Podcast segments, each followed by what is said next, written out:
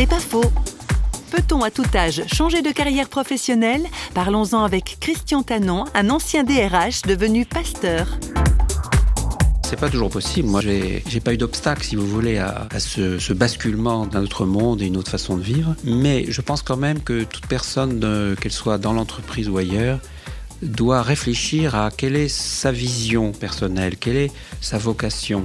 Pour moi, toute personne a une vocation qui transcende un petit peu le quotidien.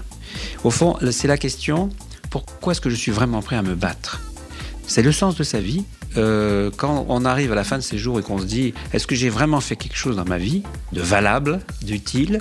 Eh bien, c'est cette question-là qu'on se pose et peut-être se la poser avant. quoi. C'est ça. Donc je pense qu'on doit chacun euh, avoir une vision personnelle. C'est pas faux, vous a été proposé par parole.fm.